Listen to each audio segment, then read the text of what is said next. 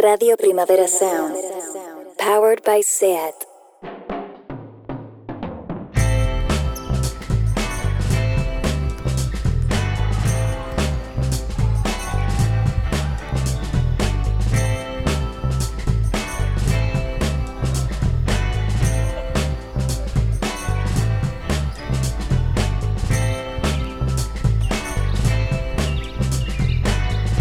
Flanús. Historias en estado nómada.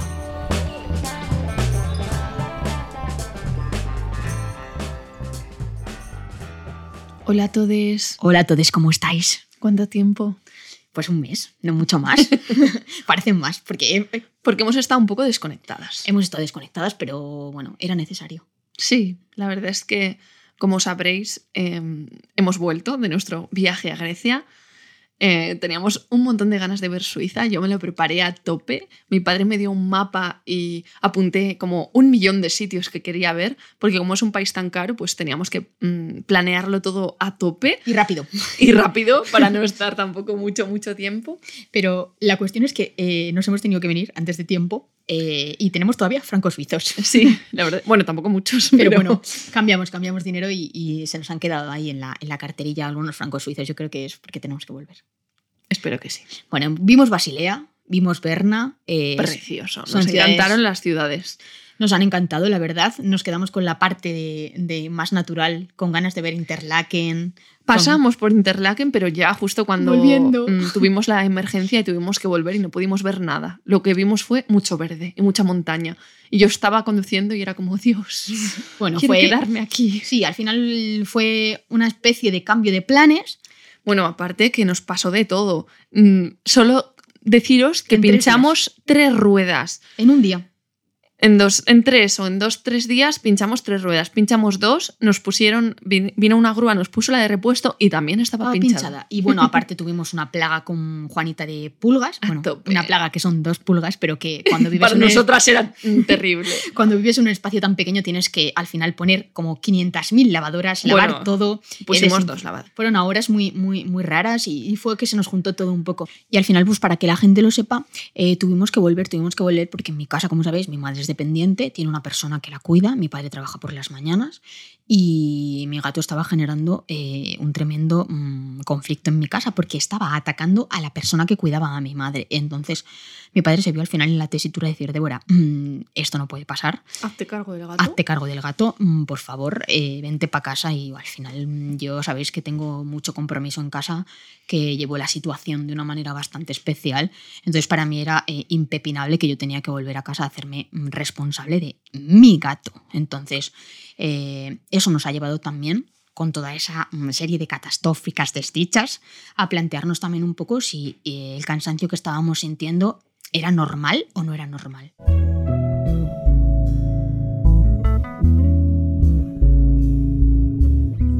Well, this is what it looked like right before you fall. Stumbling around, you've been guessing your direction, except you can see it all.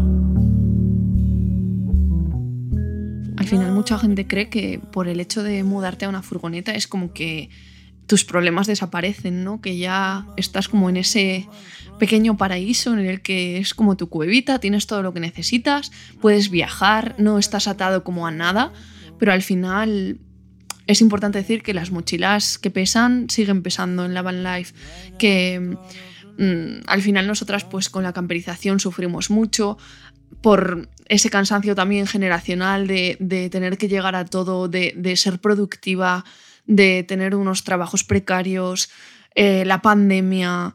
Al final, Y lo, el tiempo que tuvimos que ahorrar y trabajar muy duro. exacto. Tuvimos que trabajar y ahorrar y eso es un sacrificio. Nosotras sacrificamos parte de nuestro tiempo libre, parte de nuestros días de poder estar juntas como pareja, incluso al final a meterlo a camperizar. Y al final Mm. hemos visto que eso nos ha llegado a afectar, nos ha llegado a afectar en nuestro cansancio y en la forma en la que estamos, también como pareja. Lo hemos dicho muchas veces, al final una camperización para una pareja es algo es duro. muy duro. Y nosotras eh, durante... Y además, camperizar solamente los fines de semana después de estar toda la semana trabajando. Y sin vernos en el di- en diario, que nosotros Mm. vivíamos en ciudades diferentes. Pues al final acabas siendo compañera de curro, compañera de movidas, compañera de. mm, Has puesto Trabajo. mal el clavo y vas a Sí. tomar por saco. la ta-". Y al final son cosas que van pasando factura y que quedan ahí y que hay que resolverlas también. Mm. Como pareja, como, Sí. como, como persona individual y como al final como equipo. Mm, Pero bueno, ya lo hemos dicho muchas veces, pero cuando empezamos esa primera etapa del viaje, es como que seguíamos proyectando esos ritmos de a lo loco, de verlo todo, consumirlo todo súper rápido y realmente hasta que mm, volvimos y estuvimos eh, aquí unos meses haciendo los cambios de la furgoneta, que seguíamos currando porque volvimos a camperizar. camperizar. Y luego, bueno, Abril. atando cosas pues de curro, de tal, pero no es como que no, des- no descansamos hasta entonces. Y eso sí que hemos notado que en esta segunda etapa que hemos empezado nos, ha pasado fa- factura. Muchísima factura, porque nosotras tenemos que decir que todo este último, último no sé cómo decirlo, viaje dentro de la vida de la Ujú. van life, que nosotras nos gustaba viajar y pensábamos que íbamos a estar viajando todo el tiempo. Y que solo con eso ya íbamos a ser estar felicísimas. felices, nos hemos dado cuenta de que no. O sea, quiero decir, al final la cuestión de todo esto es que realmente teníamos tanto cansancio acumulado, eh, llegábamos tan rotas a la van life que nos, nos Que no ha sido fácil. y que ahora mismo nos ha pegado el bajón. Sí. Y había días que igual estábamos muy contentas viendo, como habéis visto, porque nosotros somos muy en ese sentido muy transparentes. Si yo estoy mal, voy a coger y lo voy a decir. Y yo creo que fue en agosto estando en Francia, antes de pasar a Alpes, que yo dije, mira, tengo ahora mismo un subidón de, de malestar, un subidón de depresión, un subidón de que no sé por dónde me está dando el aire porque tengo el TOC hiper disparado y necesito parar. Mm. Y yo tuve muchas dudas a la hora de iniciar esta segunda etapa de viaje, no de vivir en la, en la furgo, porque para mí la furgo es mi casa. Y eso estando yo aquí eh, a dos metros o a do- dos 500 metros de nuestras casas, para mí eso es impepinable. Eso nos hemos quitado el alquiler y estamos muy felices con la casa que hemos hecho. Pero no significa que ese ritmo de viajar de manera continua... eh, Al sí- final es un estrés y al final es estar muy pendiente de muchas cosas, de tener agua, de tener energía, de la ropa sucia, de hacer la compra cada menos tiempo porque al final tu nevera es pequeña, de controlar de- las mecánicas. de, ser un- de estar en un sitio seguro, de cuidar la furgoneta, donde aparcas, que estar siempre como alerta. Y eso al final, si estás mal, pues te afecta. sí. Y nosotras, la verdad es que la, la última etapa no ha sido sencilla. Ha habido días muy bonitos. Sí. Eh, Todo. Chamonix, que yo hice un montón de monte, mm, fue precioso. Y luego Suiza, la verdad es que nos enamoramos de las ciudades de allí. Los ríos que la gente se tira como con unas bolsas, Es una pasada. que es como un flotador y se dejan ahí mm, llevar por el río. Es una Eh, pasada. y todo el Eh, mundo va, va en bañador como por las orillas. Es un- La verdad es que una, es una de las cosas que no te imaginas de Suiza, No, para ese nada. tipo de cosas.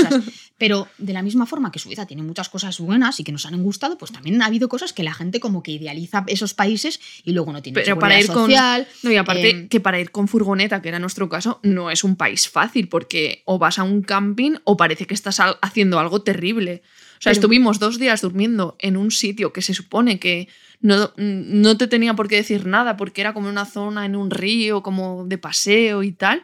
Y el- la segunda, pasamos la segunda noche y a la porque estábamos mal y no pudimos hacer turismo ese día. mal, estábamos mal. Y, y decidimos estar un día de relax y el la segunda mañana una señora nos tocó la ventana en plan de, lleváis aquí dos noches, ¿de qué vais? Y fue como, perdón, Sí, fue, fue, fue desagradable. como súper borde. Son, son Y leímos que la gente toca en plan la bocina a la noche cuando tú estás durmiendo en la furgoneta para que te despiertes porque es No como que estás gusta. haciendo algo horrible y que te- quieren que te vayas. Me encantaría hablar de esto, del espacio público, del uso del espacio público. Siempre Sí, lo tengo lo en hemos mente. hablado Quiero hacer un podcast de esto en algún momento porque yo de verdad es que me desespero con este tema.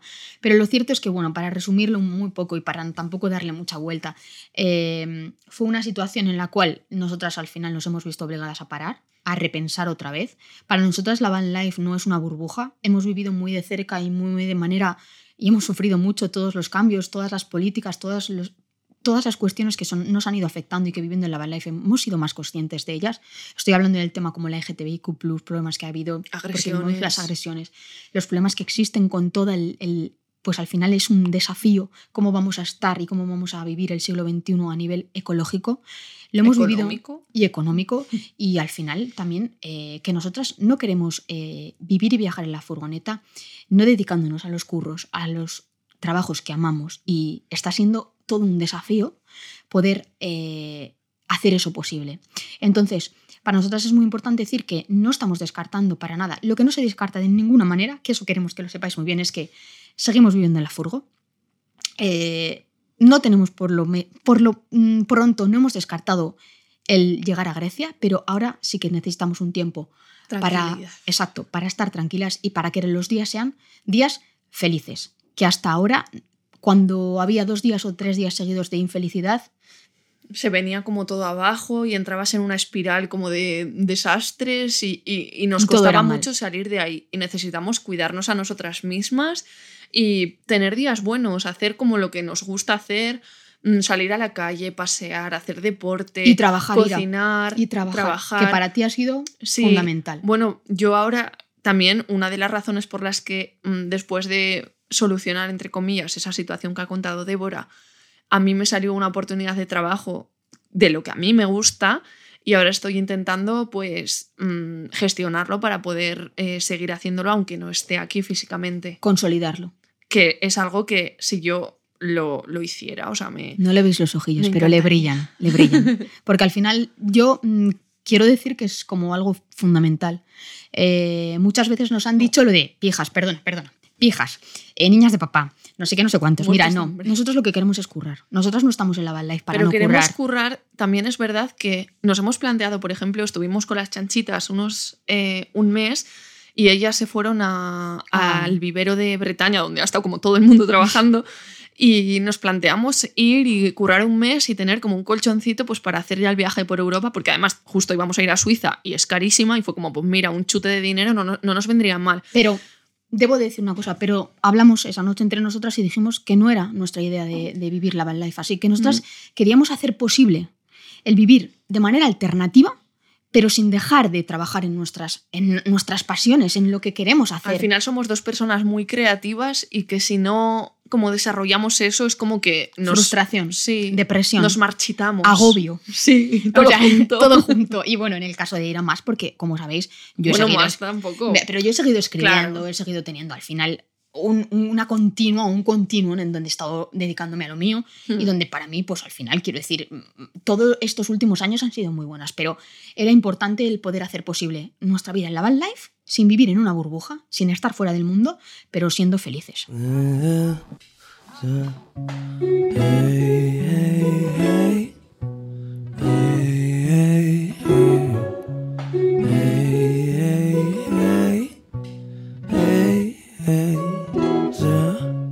Where are you going?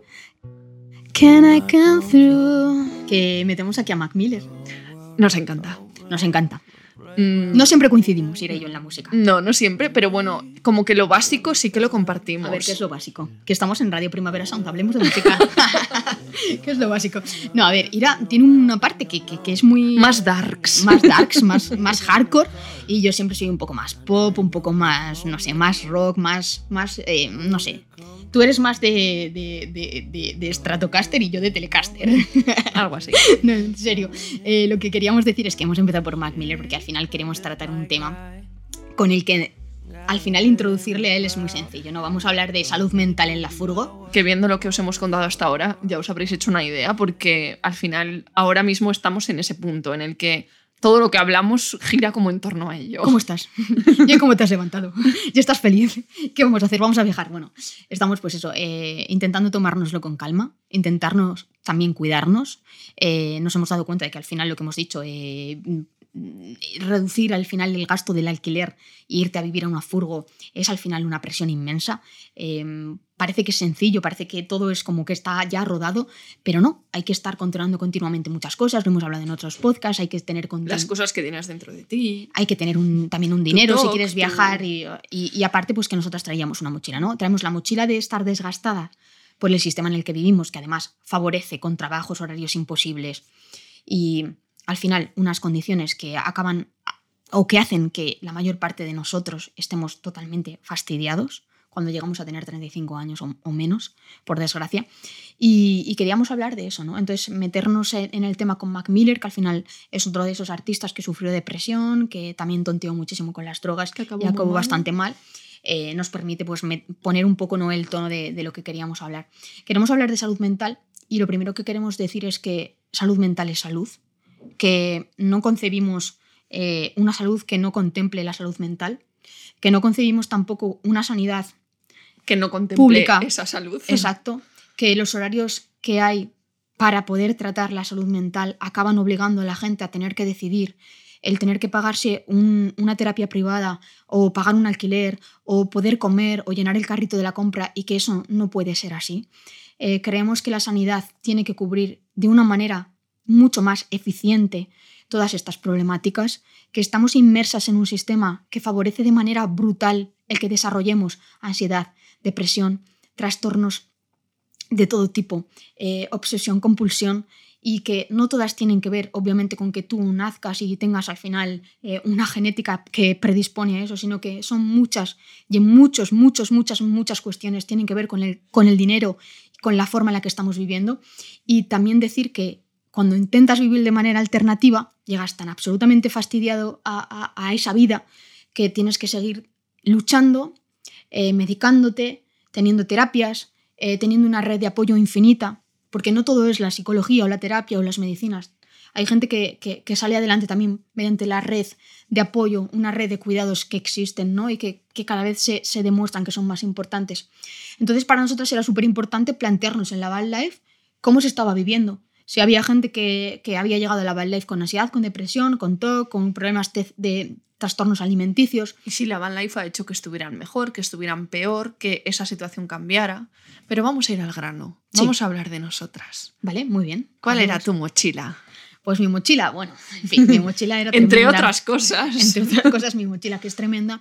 Eh, yo creo que mm, tengo TOC diagnosticado desde después, o sea, en la universidad, pero creo que lo sufro perfectamente desde los ocho años. Es que me acuerdo perfectamente. Encima, yo creo que la gente que tiene TOC tenemos una gran memoria porque estamos continuamente ahí.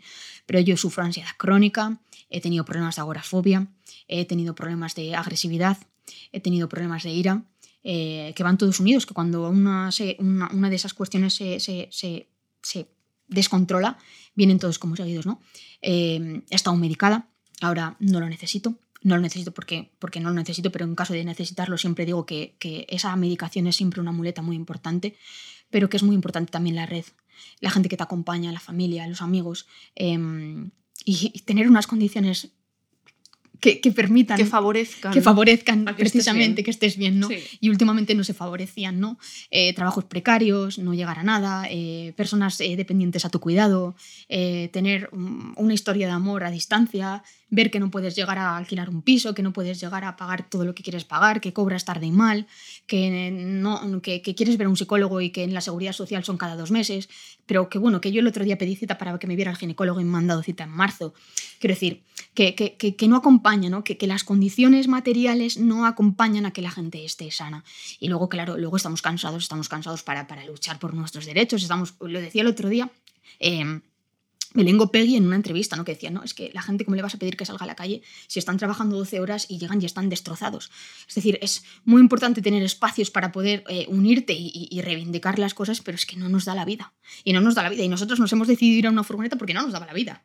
Pero es que el problema de, de irnos a la furgoneta es que de repente, cuando se te nos ha ido el subidón del primer viaje, Mm. de ese subidón de ¡buah! Estamos viajando a Noruega, Norca, ¡buah, buah, buah! Las Lofoten, ¡buah, buah, buah! Llegas y dices, hostia, pero si es que yo tengo que Sigo seguir hecho comiendo. una Y estoy hecho una mierda. ¿Y, y- y qué pasa? ¿Por qué estoy hecho Mm. una mierda? Pues porque llevas 20 años de tu vida hecho una mierda. Y nada favorece el que estés bien. Y estás haciendo lo que quieres hacer y sigues estando triste. ¿Y, y por qué razón, no? Mm. Bueno, tu mochila. Pues mi mochila ha sido prácticamente que mm, por costumbre, por familia, siempre ha sido como de tirar para adelante, de tirar para adelante, no matter what, y, y no poder, y seguir tirando para adelante, y seguir tirando para adelante aunque estés hecho una santa mierda. Y ha, ha habido un momento en el que he petado, y he petado, y necesitaba pues eso, saber realmente lo que quería hacer, cómo lo quería hacer, y, y, y estar tranquila y no sentirme mal por estar tranquila, porque es como que si no estás eso produciendo, trabajando, que mis padres me siguen eh, preguntando en plan de, pero entonces, ¿y, y el curro y tal? Y es como, pues mira, ahora mismo no, y no pasa nada. Entonces, mm, ha sido eso, un poco el no parar durante toda mi vida, porque es que no he parado durante toda mi vida y, y al final llega un punto en el que se van acumulando cosas y, y, Y pues que todo salta. Y al final pasa como en, en un, en un bidón, ¿no? De agua sucia. Que si no lo vas vaciando de cuando en cuando, pues rebasa. Y eso es lo que nos ha pasado, ¿no? Utilizando un poco el símil ese de la van life. Yo creo que realmente era muy importante, pues, pues, pues, pues plantearnos en el momento en que llevas muchos días muy triste, qué está pasando. Y bueno, parar Mm. ha sido importante. ¿A nosotros la van life nos ha ayudado? ¿Creéis que nos ha ayudado la van life a, a- a- a mejorar mejor? nuestras condiciones o no?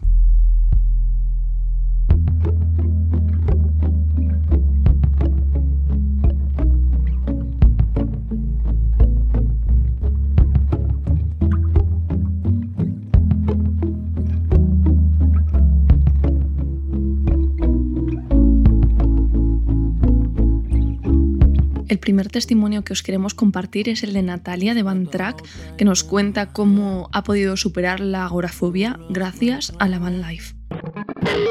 Tengo que decir que yo cuando comencé con esta andadura de la depresión no me di mucha cuenta, ¿no? Tenía muchísima ansiedad, eh, tenía agorafobia, entonces, bueno, como que todo eso eh, camuflaba un poco la base del problema. Entonces, esa agorafobia, cuando la detecté, a mí lo que realmente me ayudó fue poder salir con mi furgo y poder controlar el entorno, porque mm, llegó un momento que yo ya no podía trabajar y tuve que coger la baja. Yo estaba en casa, estaba muy tranquilita, podía controlar mis ritmos, controlaba mi espacio, mis tiempos, todo, pero no controlaba mi espacio. Entonces salir con la furgo para mí fue mm, la solución a poder mm, conseguir ese proceso de recuperarme de la agorafobia. Entonces, una vez eh, quedó descubierta la, depresión, pues sí que es verdad que, mm, que el estar en la furgo mm, me ayuda porque me permite controlar el espacio, controlar mis tiempos, pero es que yo sin la terapia psicológica y sin la medicación no estaría donde estoy ahora y sin la ayuda que he tenido de, de mi entorno. El tema de mm, crisis así de ansiedad o, o- o los momentos difíciles, pues en la furgo quizás se vive mejor porque tú llevas tu casa a cuestas y pues si tienes que salir un momento a comprar o tienes que salir a dar un paseo o tienes que salir a lo que sea, pues bueno, es como que tienes tu casa ahí, que en cualquier momento puedes volver, tienes todo lo necesario y bueno, creo que es un facilitador para estar bien, pero que obviamente necesitas esa terapia y, necesitas esa ayuda para poder salir.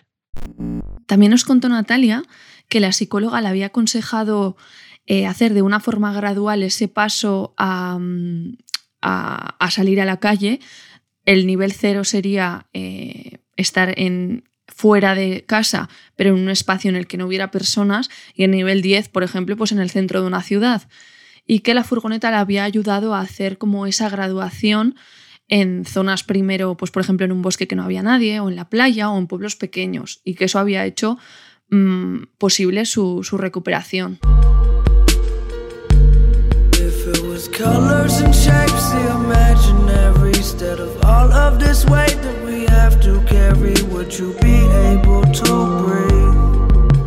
Luego es bastante curioso, quizá, que muchas personas con las que hemos hablado eh, consideran que el poder mudarse a la furgoneta les ha ayudado muchísimo a poder superar ciertas cosas, como es el caso de, de Sarika, que nos contaba que ella ahora mismo no está viviendo en la furgo y que está muy mal.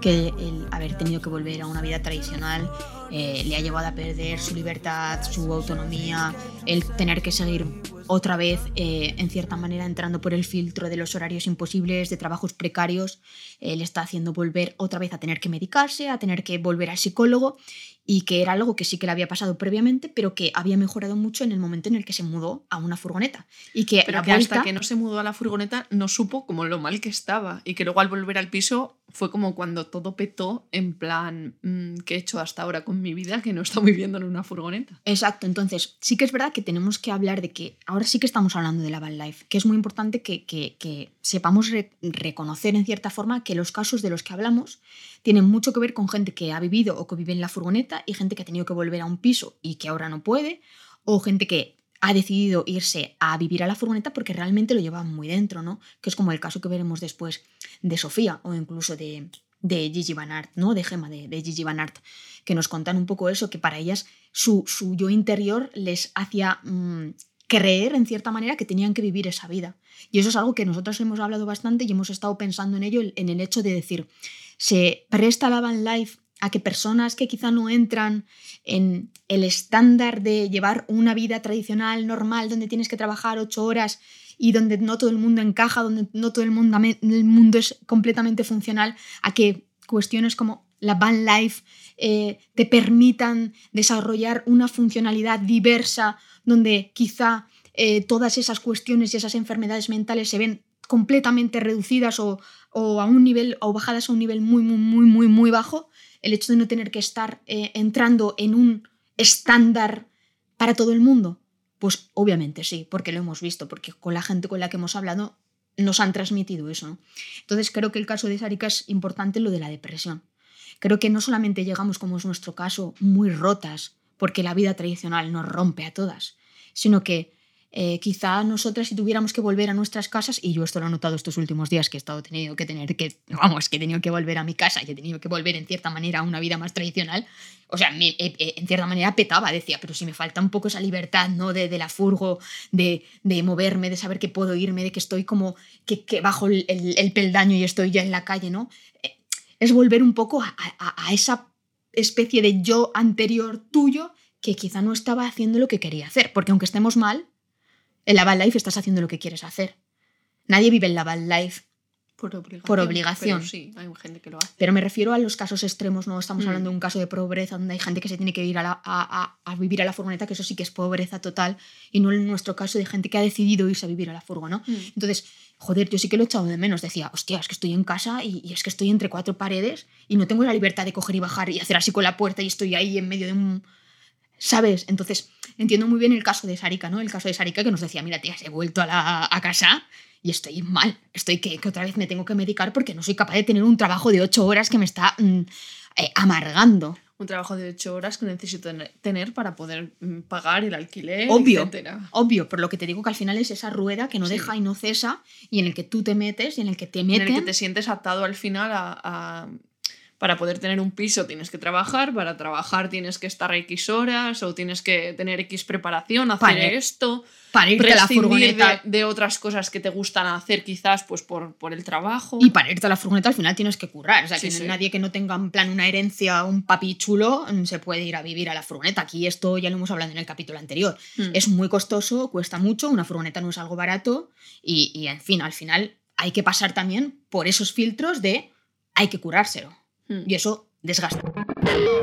Vivir en nuestro vehículo fue una de las mejores experiencias que hemos vivido. La gente nos trataba de locos, mm, sobre todo la gente más cercana, lamentablemente.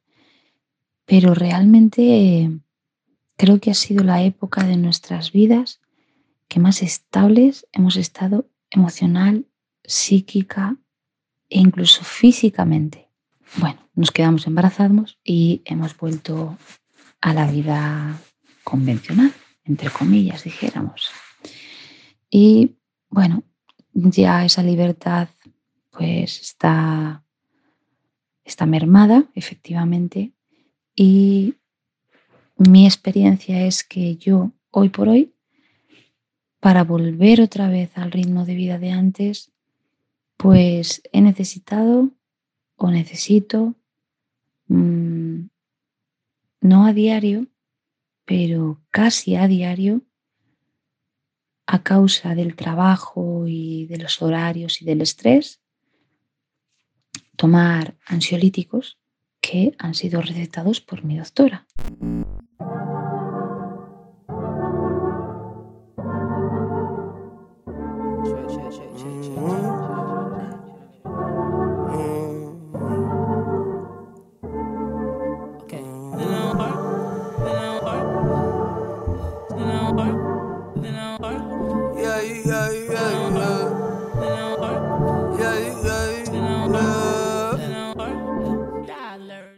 Una de las cosas también que hemos podido encontrar de esos testimonios de, personas en estado nómada que nos han contado es el caso de Christian, que curiosamente es el único chico que nos ha hablado. Eh, nos afecta más a las mujeres eh, toda la cuestión trastorno mental, sufrimos más, esto sería muy interesante hablarlo. También eh, si ellos nos han escuchado y nos han visto cuando hemos querido contar con esos testimonios y les cuesta más abrirse, ¿no? Sería un tema interesante también a tratar y que, bueno, me imagino que al final en la vida más tradicional también, también surgirá así. Pero bueno, en el caso de Christian es muy interesante porque él, después de una ruptura, decidió encontrarse a sí mismo, y esto es así porque lo ha dicho él, ¿no? Él sí que ha sido como su viaje de, exploración, su año de descubrimiento, el, hacerlo después de una ruptura, ¿no? De llevar un, tiempo con, su pareja, eh, irse a, la furgoneta, camperizarla y entonces superarlo, superarlo porque no tenía que encontrarse y vivir el espacio en el que había vivido ese amor, porque no tenía la posibilidad de encontrarse a esa chica en aquella esquina, en los cines, en el bar, en los pubs o en las discotecas en las que estaban y en cierta forma no, el poder superarlo teniendo como otro croma en el cual vivir su, nueva vida. Pues mi historia básicamente es muy simple. En marzo de este año, de 2021, lo dejé con mi pareja después de nueve años de relación.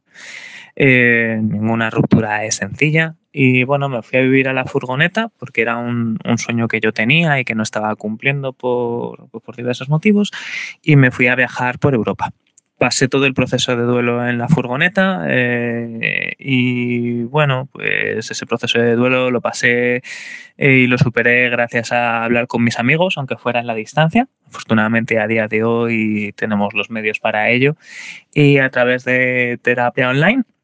Aunque bueno, en mi caso la verdad es que la terapia no me ayudó pero no porque no crea en la terapia, sino bueno, simplemente porque a lo mejor no había ese feeling con, con adecuado con el psicólogo que me tocó. Eh, pero bueno, al final yo creo, repetiría otra vez la experiencia, aunque reconozco que lo he pasado bastante mal en algunas situaciones, simplemente por, primero, por demostrarme el mismo que he sido capaz de cumplir un sueño que tenía y luego porque el tiempo a solas eh, me ha venido muy bien para replantearme la vida, pensar y ver realmente qué quiero, qué quiero hacer. Otra cosa a mí, por ejemplo, que me vino muy bien fue eh, alejarme, irme a sitios donde nunca había estado con mi expareja, irme a sitios en los que para mí eran nuevos y que significaban un comienzo.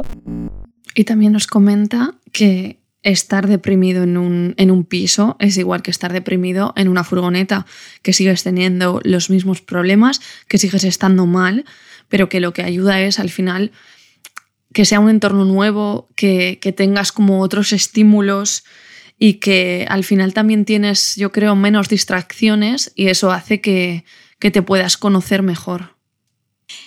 De la misma forma que estábamos hablando de que hay personas que han tenido la van life como algo que les ha empujado a estar mejor, tenemos también el caso contrario, lo que decías tú.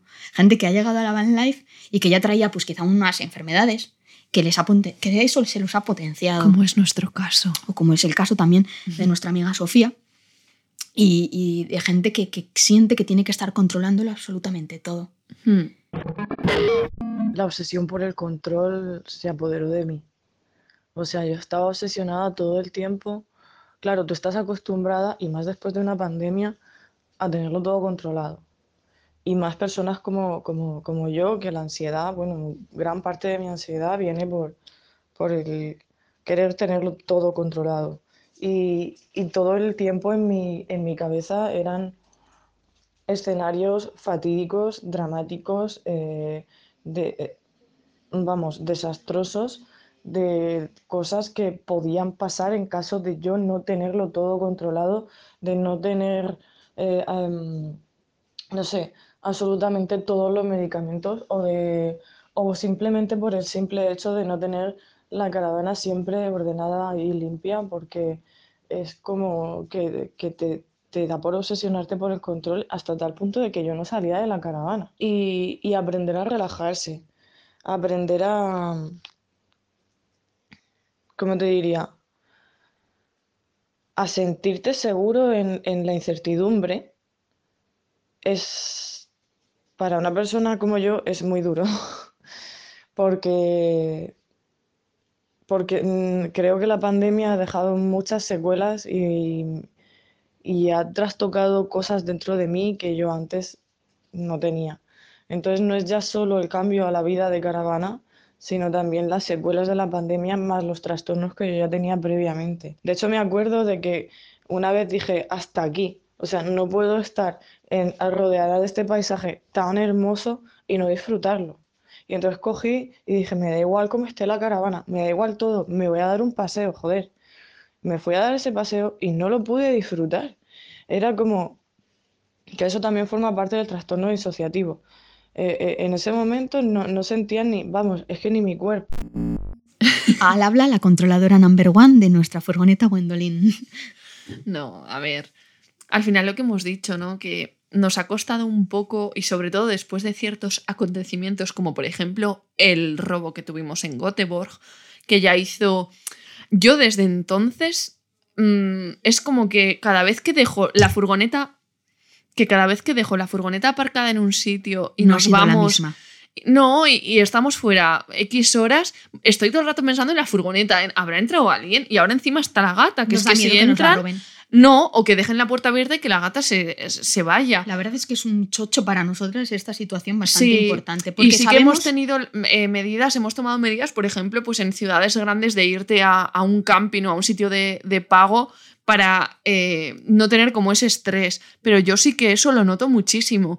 Y por ejemplo, estos días hemos estado eh, compartiendo un tramo del viaje con mi padre y él, que tiene una furgoneta además mucho más nueva que la nuestra, bueno, además de las que ya viene hecha de serie, me alucinaba lo tranquilo que lo dejaba en cualquier lado. Yo, o sea, te lo juro. También hay que decir que al final eh, hemos vivido cosas pues, que tu padre no ha vivido. Y eso que tu padre lleva en la van life 30 años. Sí. Quiere decir, eh, al final nosotras nos hemos movido por espacios muy distintos y no es lo Mm. mismo ser un señor que ser dos señoras. También. Quiero decir, es que cambia el rollo. Sí. Cambia el No, rollo. pero que a mí eso, el, el estar en la furgoneta me ha hecho que esté como más expuesta a todo y a que tenga siempre como ese estrés, esa intranquilidad. A ver, lo que decimos, por ejemplo, en Suiza, eh, cuando visitamos Berna, aparcamos en un sitio Qué que... bonita es Berna. Sí, preciosa. favor. Pero que el sitio donde aparcamos me daba mal rollo y no me permitía a mí misma disfrutar en, en todo ese tramo, en toda esa visita maravillosa que hicimos.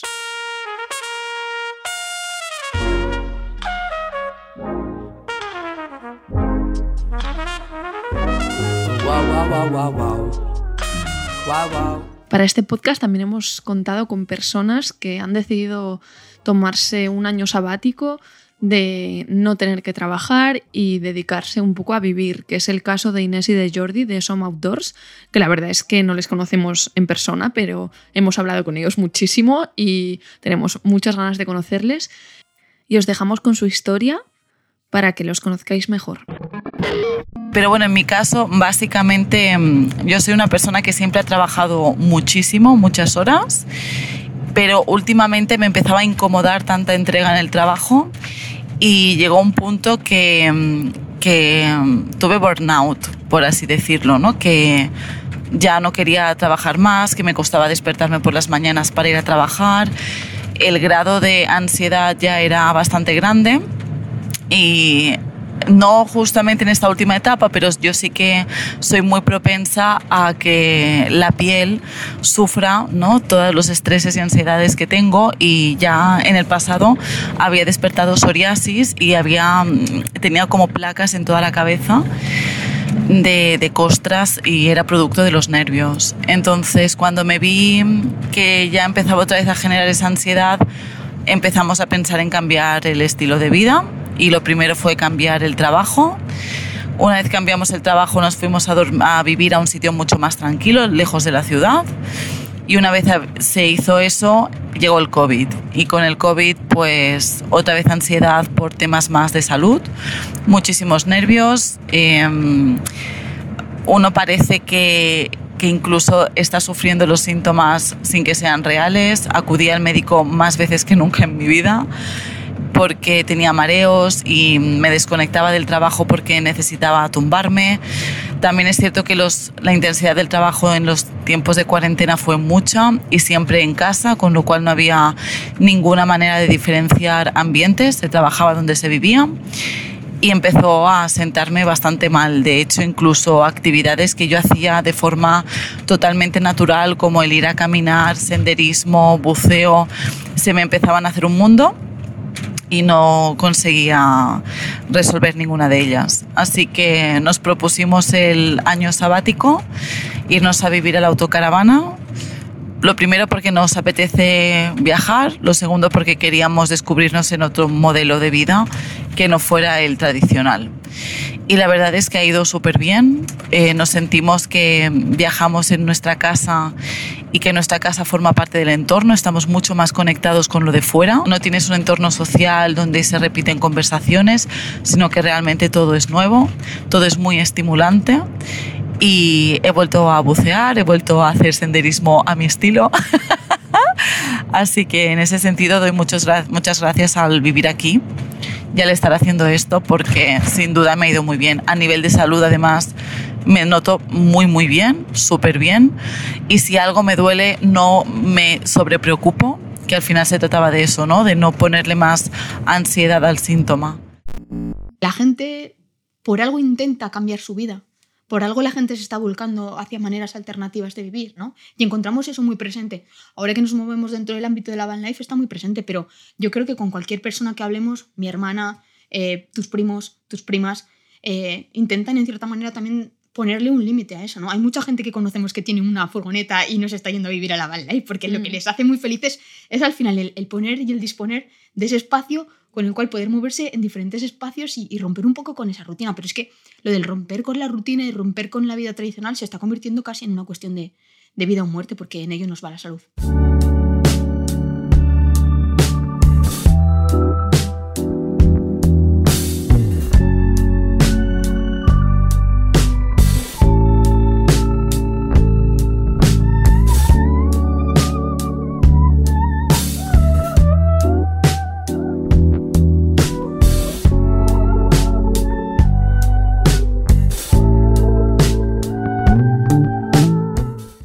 Ya sabéis que nos gusta acabar los podcasts con una recomendación y esta vez va a ser una recomendación literaria. Hemos estado pensando novelas o libros que nos encajaran y al final ha sido uno que igual no está directamente relacionado con el tema, pero que es un libro que yo me he leído hace poco porque acaba de salir y Débora está en ello. Se trata de ¿Dónde estás, Mundo Bello? El último libro de Sally Rooney, que mm, nos hemos leído todo lo, que ha escrito, básicamente, y este nos parece como bastante mm, como más maduro y donde como que posa muy bien su estilo. Eh, hay muchas cosas pues, que no nos encajan demasiado, que es como muy tradicional, un poco como casposa, pero su forma de escribir es única, la verdad. El libro trata de mm, dos amigas que se mandan mails hablando de temas súper profundos, pero bueno, que la verdad es que hacen reflexiones muy interesantes sobre depresión, feminismo, eh, calentamiento global. Y bueno, luego tienen sus andaduras románticas, que es lo que le encanta salir Rooney. Y al final empatizas con los personajes porque en mi caso están un poco como en mi edad, en la edad en la que eh, estás pasando de ser joven a ser adulto y te sientes un poco como perdido y has tenido que estudiar un montón, trabajar un montón y te encuentras en esa precariedad de mm, no sé por dónde me da el aire. Eso en el caso de Eileen, porque en el caso de Alice es una escritora de súper éxito que está de gira presentando su, su libro, pero no por ese éxito hace que tenga que estar bien porque sufre depresión, ha pasado un momento como muy malo y decide como retirarse. Entonces también es interesante cómo habla de, de esto es que cuando tienes todo como muy. como eres una persona ricachona que todo le va bien, pues claro que te puedes dedicar a irte al quinto coño del mundo y pensar en que la vida es bella, o que dónde está. Y pensar en dónde estás, mundo bello, ¿no? Pero si tienes que estar todo el puñetero día trabajando, sacar adelante una casa, no llegas, tienes depresión, tienes estrés, ni siquiera eres consciente de que tienes depresión y estrés porque crees que lo que te pasa es que no llegas, pero todo eso te está provocando un rollo eh, de salud que al final mm, la gente se va a morir, se va a morir, que es muy complicado. O sea, que vale a tope, a tope con, con Sally Rooney, pero que al final hay que tener en cuenta las, materialidades. Y la capacidad que tiene la gente para poder salir adelante, cuanto más dinero tienes, más sencillo es. Es ficción. No, pero me parece muy guay lo del conflicto, porque al final, a mí lo que me gusta mucho es debatir contigo. Ya lo sé. Delante de todo el mundo. Pero no, me parece interesante. A ver, yo me voy a leer a Sally Rooney, porque por desgracia es que es una persona que dices, pero ¿qué coño me está contando? Pero Y engancha, ahí, y engancha, sigues- engancha. Y sigues ahí con Sally Rooney. Y bueno, por una cuestión de estilo también me interesa. Pero a ver, ¿quién se manda emails? Además, escribe ¿Pero muy bien. Pero O- ¿quién se al manda margen- emails? Ya. O sea, quiero decir, ¿quién, quién no le pone... A, a ver, Un una WhatsApp. amiga le mandaría a la otra 15 minutos de, de WhatsApp. De nota. De nota de voz. Porque, o sea, es algo... Es, por eso digo que es conservadora, ¿no? Pero oye, pa'lante con su conservadurismo. y- Seguro que alguien que nos está escuchando manda mails. Pues seguro. Pero bueno, está interesante Hacednoslo saber. el hecho de decir, mira, la van life da la felicidad. Pues no tiene por qué. Exacto. No tiene por qué. Depende de ti. Que mucha de cómo gente- estés y de, de lo que a ti te vaya bien. Que al final lo que decíamos antes, ¿no? La van life permite romper con ciertas cosas que nos están haciendo sufrir muchísimo en la vida de, de- tradicional. Y la van life te permite, en cierta manera, tener cierto control, un poquito más de control sobre esas cosas que tanto a- a- daño nos están haciendo. que el quitarte al final ese trabajo precario, ese pagar el alquiler, ese estrés, ah, te libera de cierta forma de una carga que hace pues que, puedas disfrutar más, pero que no tiene por qué ser así, pero que mm, sí que es verdad que, estás como más en contacto tanto contigo mismo como con lo que te rodea. Que eso es interesante porque no todo el mundo le viene bien estar en contacto consigo mismo. A mí, por ejemplo, estar pensando mucho en mí no me sienta bien por la cuestión del TOC. Yo me viene muy bien lo de, pues eso, estar en la van life para des- des- des- des- des- descentralizar, desfocalizar un poco. Pero bueno, eh, esperamos que eso, dar las gracias a las personas que han compartido con nosotras por primera vez Flan y historias en estado nómada. Nosotras estamos dilucidando hacia dónde nos vamos y por Os cuánto tiempo os enteraréis. Queremos deciros que estamos en proceso de estar mejor porque nosotras estamos muy comprometidas con estar muy bien y eso es nuestro gran y nuestra gran tarea. Y esa es al final nuestra meta, ¿no? Es Grecia, es estar bien. Siempre lo hemos dicho, Mm. que era mental. Así que gracias, enhorabuena Radio Primavera Sound y a Deforme Semanal por ese pedazo de ondas. No queríamos dejar de felicitar a las concursantes y nos escuchamos. Un saludo para todos. Nos vemos el mes que viene.